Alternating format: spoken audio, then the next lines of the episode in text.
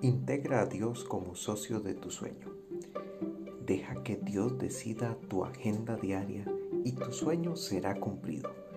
Un sueño inspirado por Dios siempre requerirá la participación de Dios. Una hora con Dios podría revelarte fácilmente los defectos fatales de tus planes mejor pensados. Quien logra el éxito a través de la oración, logra el éxito. Desarrolla la habilidad de conversar en la presencia de Dios. El Espíritu Santo responde a las palabras, no a tus pensamientos.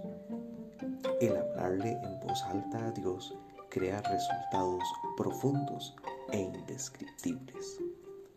Segunda de Corintios 3:5 dice, no que seamos competentes por nosotros mismos para pensar algo como de nosotros mismos, sino que nuestra competencia proviene de.